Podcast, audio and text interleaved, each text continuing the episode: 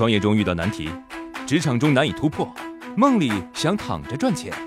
乐客独角兽出品，财经三剑客，可能是鸡汤，呢是反指流可能很实用，负债一千万，说明他听了再说。六岁大的宝宝每年帮爸妈赚一百万，当你大学毕业想着如何月入一万块钱的时候，中国睡衣大王贾先生已经发出了这样的招聘需求了：百万年薪招聘零到六岁的试睡官。什么是试睡官呢？是睡衣的。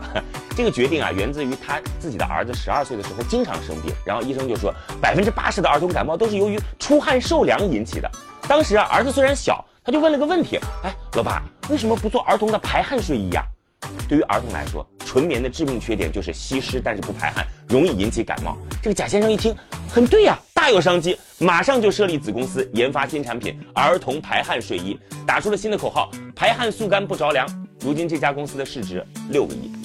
好的父母愿意倾听孩子的话，好的老板愿意倾听员工的话，好的网红愿意认真回复粉丝的话。怎样让客人走进你店里？很多人呢，每天张嘴就问我怎么拓客，怎么引流。你仔细看看你那个破店，其实你连有些最基础的都没做好。一，噔，噔噔噔噔噔噔，动物是有趋光性的，在这一点上呢，人和飞蛾没有区别。你的店招是不是黑灯瞎火的、破破烂烂的？人都愿意走进灯火通明的店，黑灯瞎火那是鬼片。二，射灯。餐厅上方有射灯，让菜鲜脆欲滴；商品上方有射灯，让货温暖诱人。收银台背景墙有射灯，来了老弟，来了来了来了老弟。三，门窗大而亮，光明激进。每一个人即使家里再烂糟，男人也想要体面，女人也会爱整洁。开店，别再为你自己的懒于思考、懒于收拾找借口。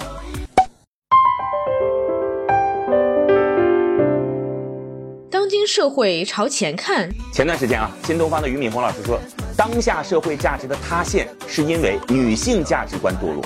这件事引起了很多争议，俞老师也多次道歉了。从经济学的角度来看，俞老师的理解的确有偏差。